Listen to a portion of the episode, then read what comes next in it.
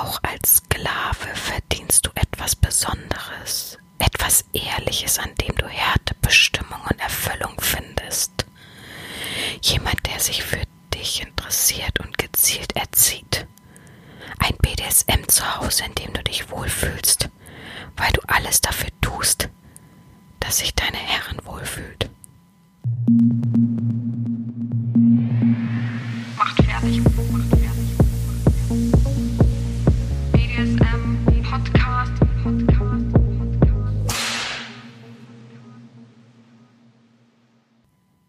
Willkommen zu einer weiteren Folge des BDSM-Podcastes von Herren Sabina Schrägstrich macht fertig Schrägstrich erzieh Herren.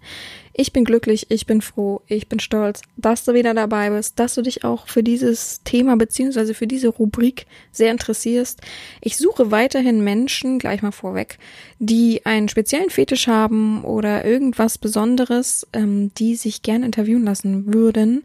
Es ist ganz zwanglos. Ich glaube, es kann jeder von diesen drei bisherigen Menschen äh, bestätigen, dass ich einfach Fragen schicke, die sie ganz locker zu Hause beantworten können, mir einzelne Dateien schicken und ich pack das dann zusammen. Die Fragen sind alle von der Community zusammengefasst worden. Ich mache immer einen Rundlauf und frage in die Runde, wer denn eine gute Frage hätte und dann sortiere ich mir das ein bisschen, dann ähm, wurschtel ich mir das ein wenig zusammen und dann passt das auch immer ganz perfekt. Von daher, äh, juhu, können wir nur sagen, wir haben einen neuen Fetischisten gefunden. Alle mal klatschen, alle mal klatschen. Ähm, ja, ein guter Mensch, der Thorsten, hat sich bei mir gemeldet. Der ist Geldsklave und hat gesagt, er würde gerne bei der Rubrik Frag einen oder Frag eine mitmachen und gerne einfach mal seinen Fetisch ein wenig erläutern. Das hat mich sehr gefreut, muss ich ehrlich sagen. Ich freue mich über jeden Menschen super mega doll, der bei dieser Rubrik mitmachen möchte und diese Rubrik ein bisschen ausweiten möchte. Wir haben uns noch ein bisschen darüber unterhalten. Also ja, es ist eben sehr wichtig, dass man seinen Horizont weitet und irgendwie auch Toleranz so dadurch ein bisschen erlernt, weil äh, ja, auch für mich ist Geldfetisch natürlich überhaupt kein Fetisch, der mich richtig so antörnt.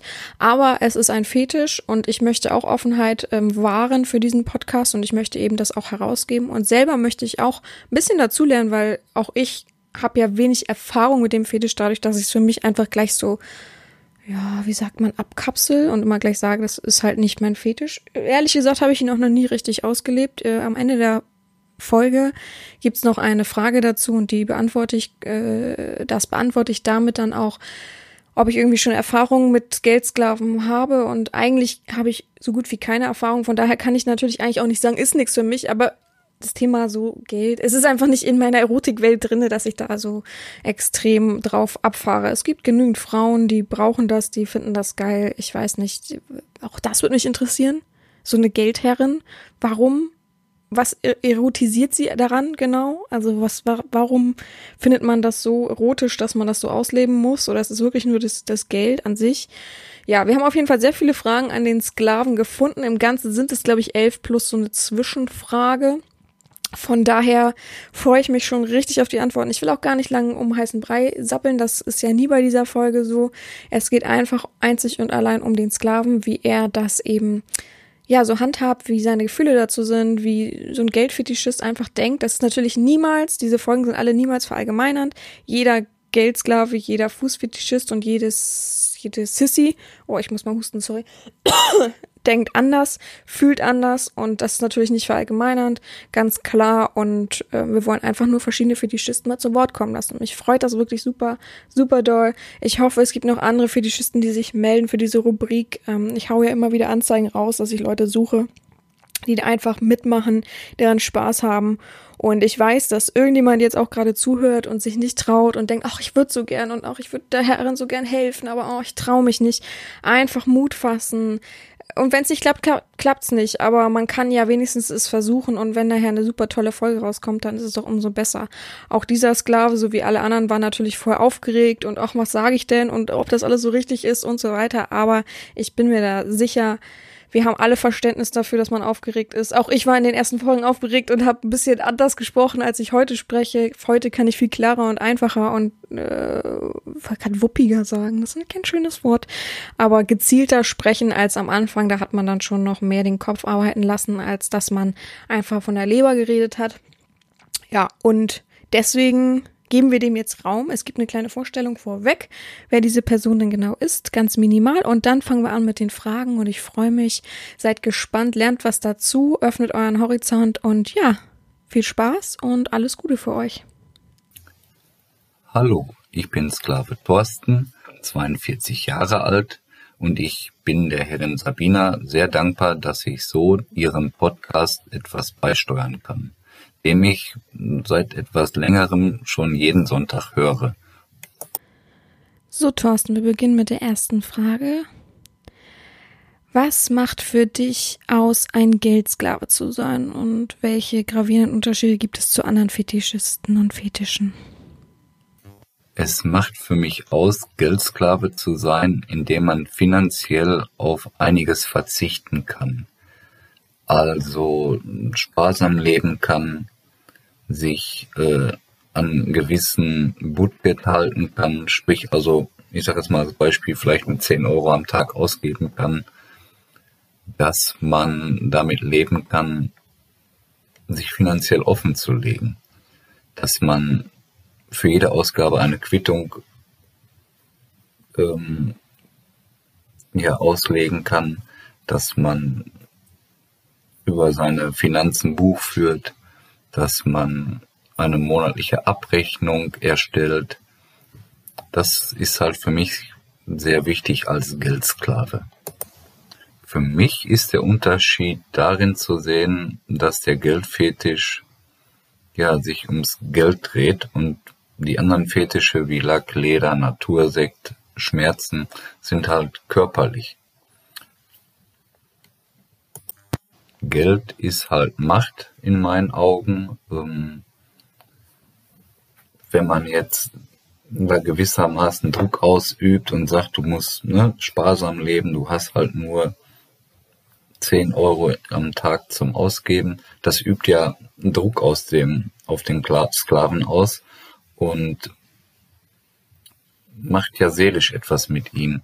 Und das demütigt ein und ähm, ja, das ist halt ein ein geiles Gefühl, wenn man so ausgeliefert lebt und genau weiß, dass die Person gegenüber sehr viel Macht über einen besitzt. Das ist für mich der Unterschied zu anderen Fetischen. Zweite Frage, hast du eine feste Geldherrin und wo hast du diese eben gefunden? Ja, ich habe eine feste Geldherrin. Die habe ich 2009 in der Sklavenzentrale kennengelernt und diene ihr jetzt nun seit dem 24.05.2010 als Blackmail-Sklave. Das heißt, ich habe mich ihr damals mit meinen Daten ausgeliefert. Ich muss dazu sagen, damals waren halt andere Zeiten. Da war das noch nicht so extrem, dass das Internet halt so böse ist. Und ich war halt davon sehr fasziniert, weil ich damals mal etwas gelesen habe in einem Buch, dass sich eine Sklavin dem Herrn so ausgeliefert hat, dass äh, sie da über ihre Ausgaben buchen musste, Quittung vorlegen musste und so weiter. Und wie gesagt, wie ich dann meine Herrin damals in der Sklavenzentrale kennengelernt hatte, wollte sie eigentlich genau das von mir. Und das hatte mich halt so erregt und war für mich halt so faszinierend, dass ich mich ihr damals erstmal mit falschen Daten, ja, in Anführungsstrichen ausgeliefert habe, dann halt durch Angst doch wieder zurückgeschreckt habe und wir uns getrennt haben. Ähm, wir hatten dann danach, weil ich es einfach doch irgendwie nicht lassen konnte, äh, knapp ein halbes Jahr miteinander, miteinander geschrieben und uns so kennengelernt, Vertrauen aufgebaut. Meine Oma ist halt gestorben damals, was sehr schlimm für mich war. Sie war für mich da. Ich hatte Schulden. Sie war für mich da und wir haben halt die Schulden abgebaut gemeinsam. Und das fand ich halt sehr vertrauensvoll. Und daraufhin hatte ich mich dann bei ihr so ausgeliefert, dass es nun für mich eigentlich in dem Sinne keinen Weg zurück gibt. Okay, jetzt kommt die dritte Frage. Lebst du deinen Fetisch real aus? Ähm, beispielsweise was wie Cash and Go, das kennen ja viele, diesen Begriff. Oder eben nur im Internet? Ich lebe meinen Fetisch virtuell aus, absolut gar nicht real. was nicht bedeutet, dass alles unrealistisch ist, sondern ähm, schon sehr real in mein Leben eingreift. Ich äh, habe ein tägliches Budget, was ich ausleben, äh, ausgeben darf. Ich habe für alles Buch zu führen, für meine Ausgaben, mit Quittung zu hinterlegen, was ich ihr wöchentlich einmal zuschicken darf. Ansonsten, ja, schreiben wir, ähm, wenn dann über Skype beziehungsweise per E-Mail.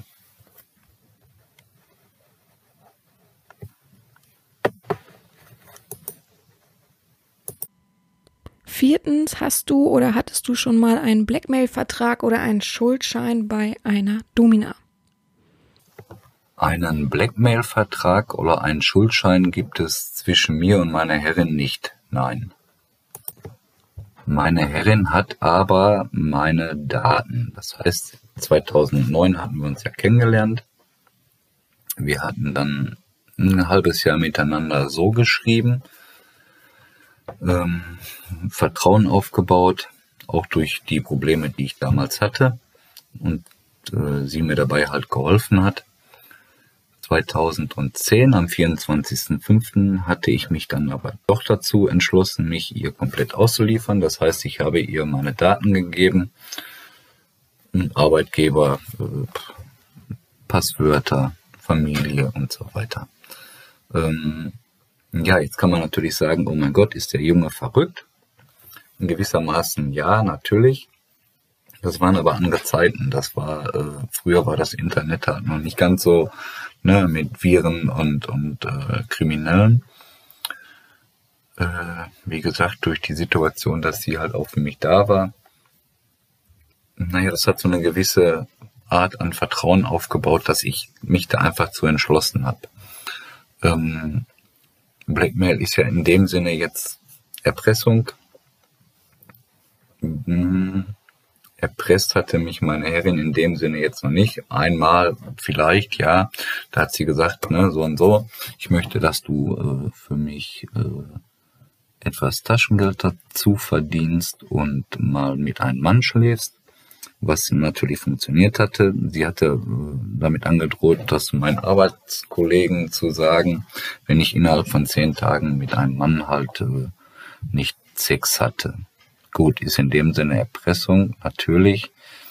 Ähm, das war aber so ja gar nicht gemeint. Das ist halt ähm, ja meine Horizonterweiterung gewesen für mich, indem ich halt mit einem Mann geschlafen hatte. Was halt auch sehr schön sein kann. Das ist für mich gleichzustellen, wie als wenn die Herrin sagt, ähm, im realen Leben, ich möchte, dass du dieses und jenes trägst und so für mich rausgehst.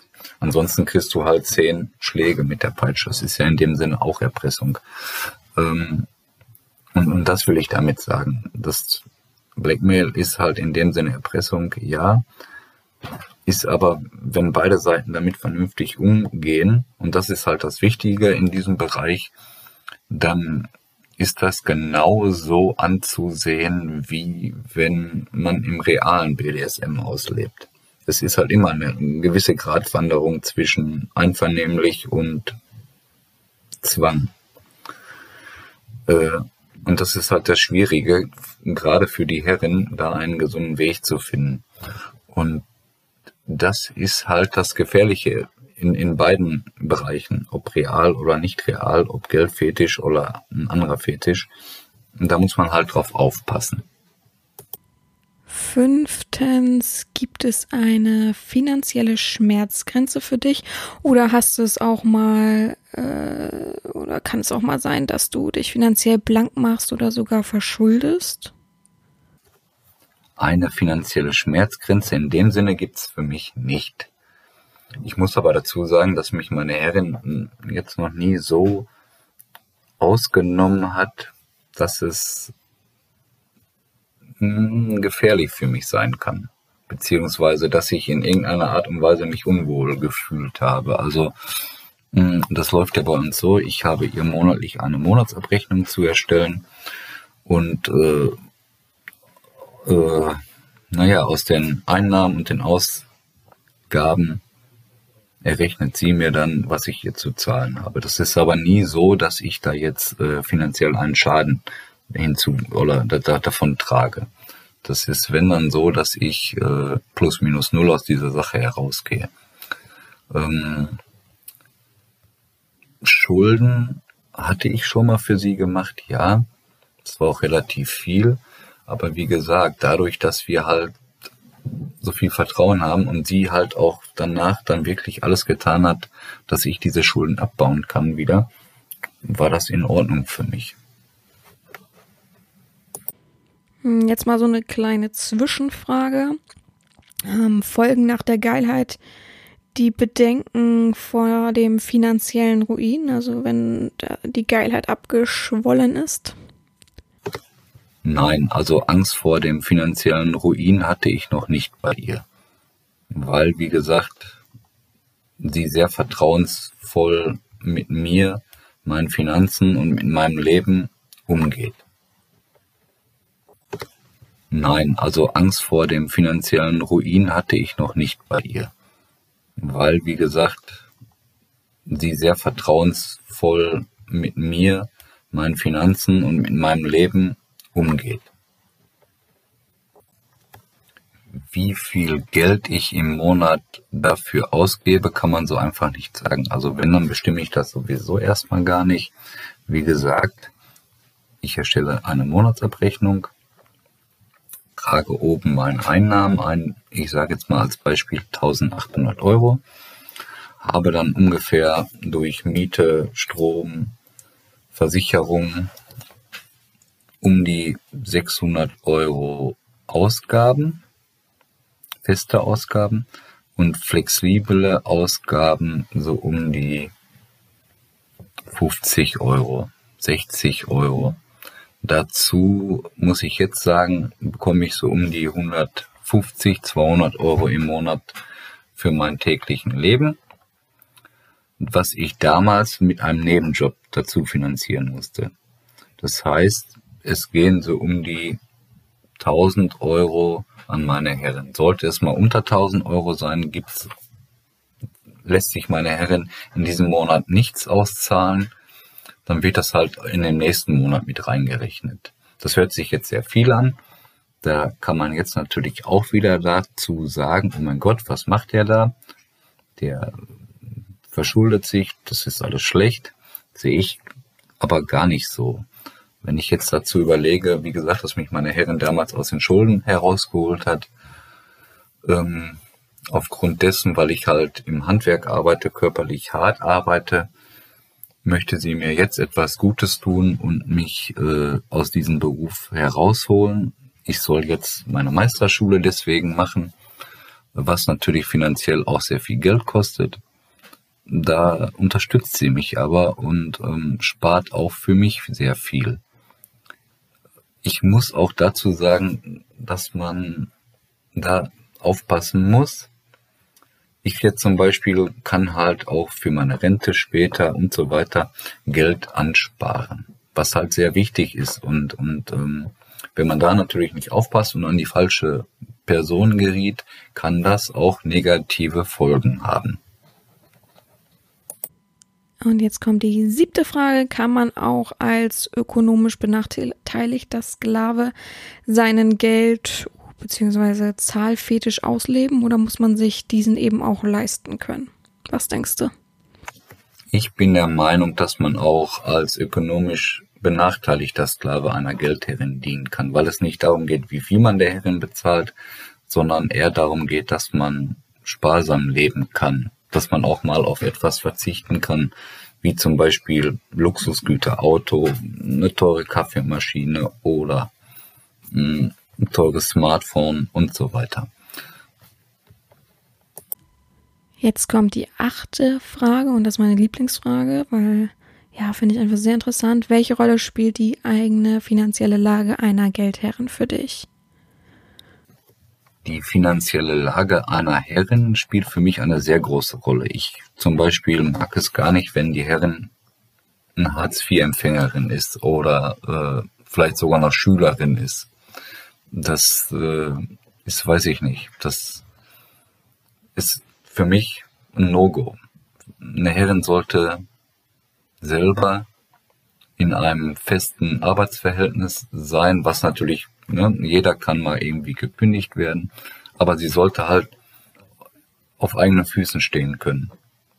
Das ist für mich viel machtvoller, als wenn äh, die Herrin ja arbeitslos ist und auf mein Geld angewiesen ist.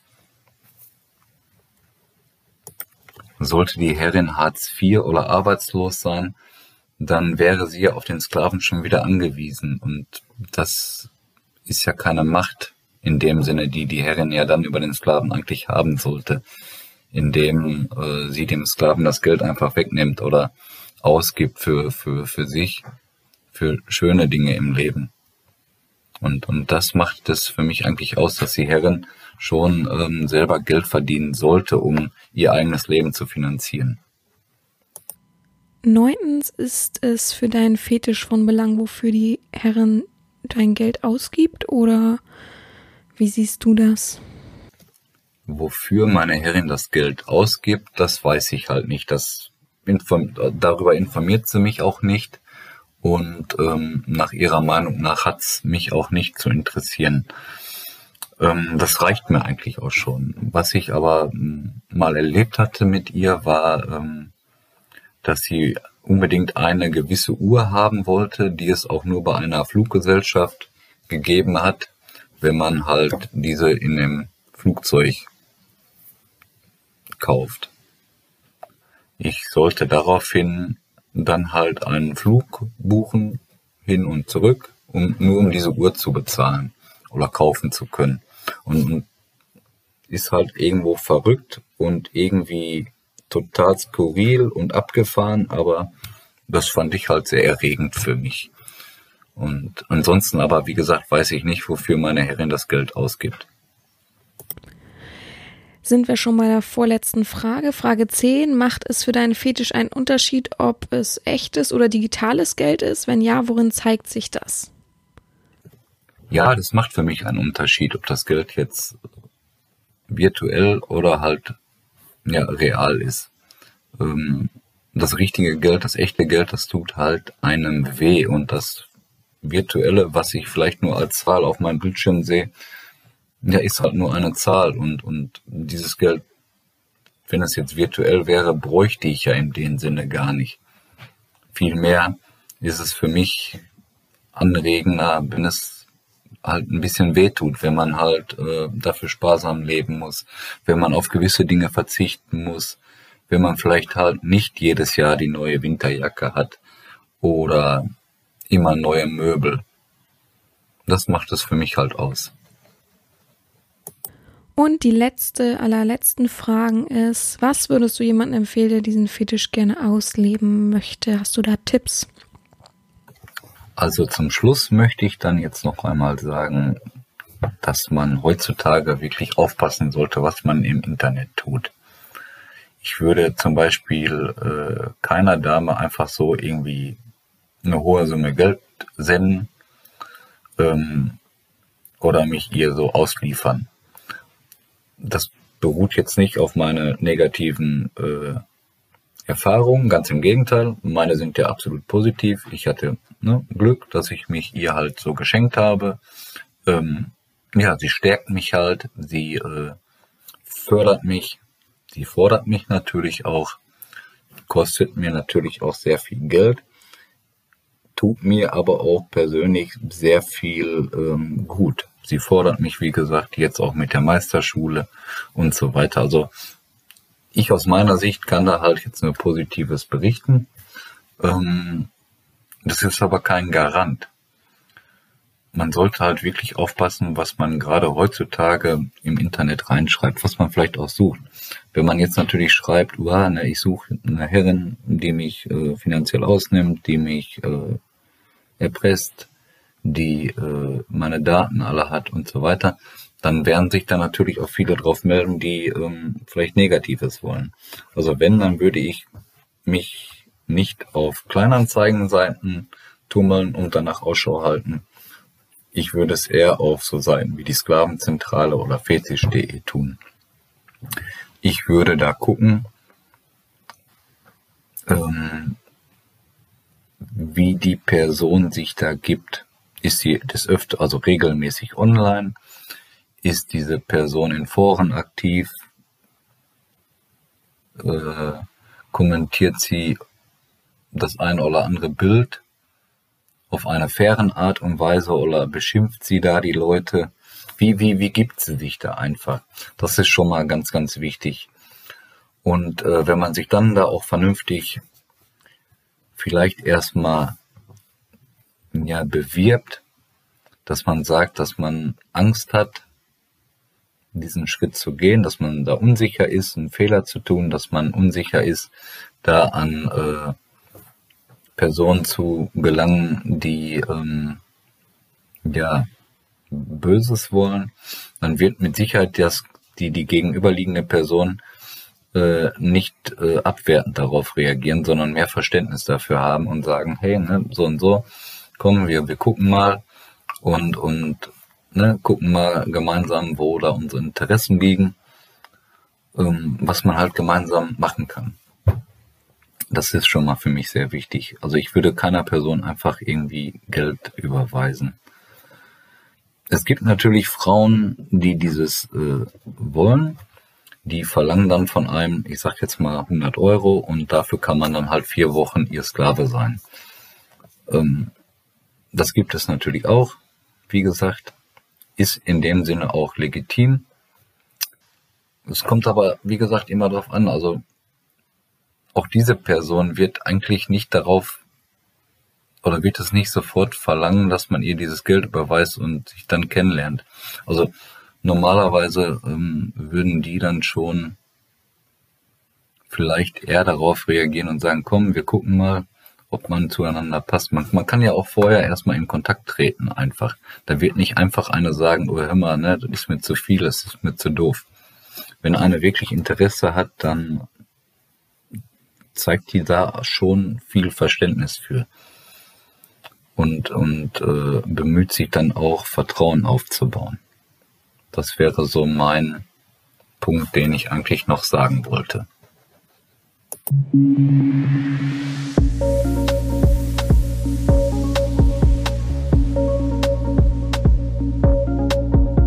Stelle mir deine Frage. Herren Sabina, nun mal ganz ehrlich, haben Sie auch schon mal einen Geldsklaven gehabt? Ähm, also tatsächlich so einen richtigen Geldsklaven mit Blackmailing und wie das alles heißt, habe ich noch nie gehabt. Ähm, ich habe schon zwei Geldsklaven unter meiner Führung gehabt. Das hat sich aber so herausgestellt, dass es in der Erziehung erst rauskam, dass er irgendwie einen Fetisch dafür hegte. Und dann waren es eher so, wie betitelt man das, Kleingeldsklaven. Also ich habe da keine großen Beträge gesehen. Und wenn haben, ziehe ich es meistens auf die, meistens ist ja übertrieben, die zwei Leute, haben das, beziehungsweise waren das beide? Also an den einen kann ich mich nur schwach erinnern. Ich weiß nicht, wie wir das gehandhabt haben. Da hatte ich, glaube ich, auch noch nicht mal eine Website, deswegen weiß ich das nicht so genau. Aber der andere hat dann per Amazon immer gesagt, äh, ob ich mir wieder was aussuchen kann und so weiter. Also ähm, so Wunschlisten Sklave oder so. Ich habe keinen direkten Titel dafür, aber ähm, da ging es dem irgendwann nur noch darum und ähm, ja, das verlief sich dann natürlich irgendwie so, weil ich bin halt kein Mensch, der das gut befeuern kann. Es ist einfach so.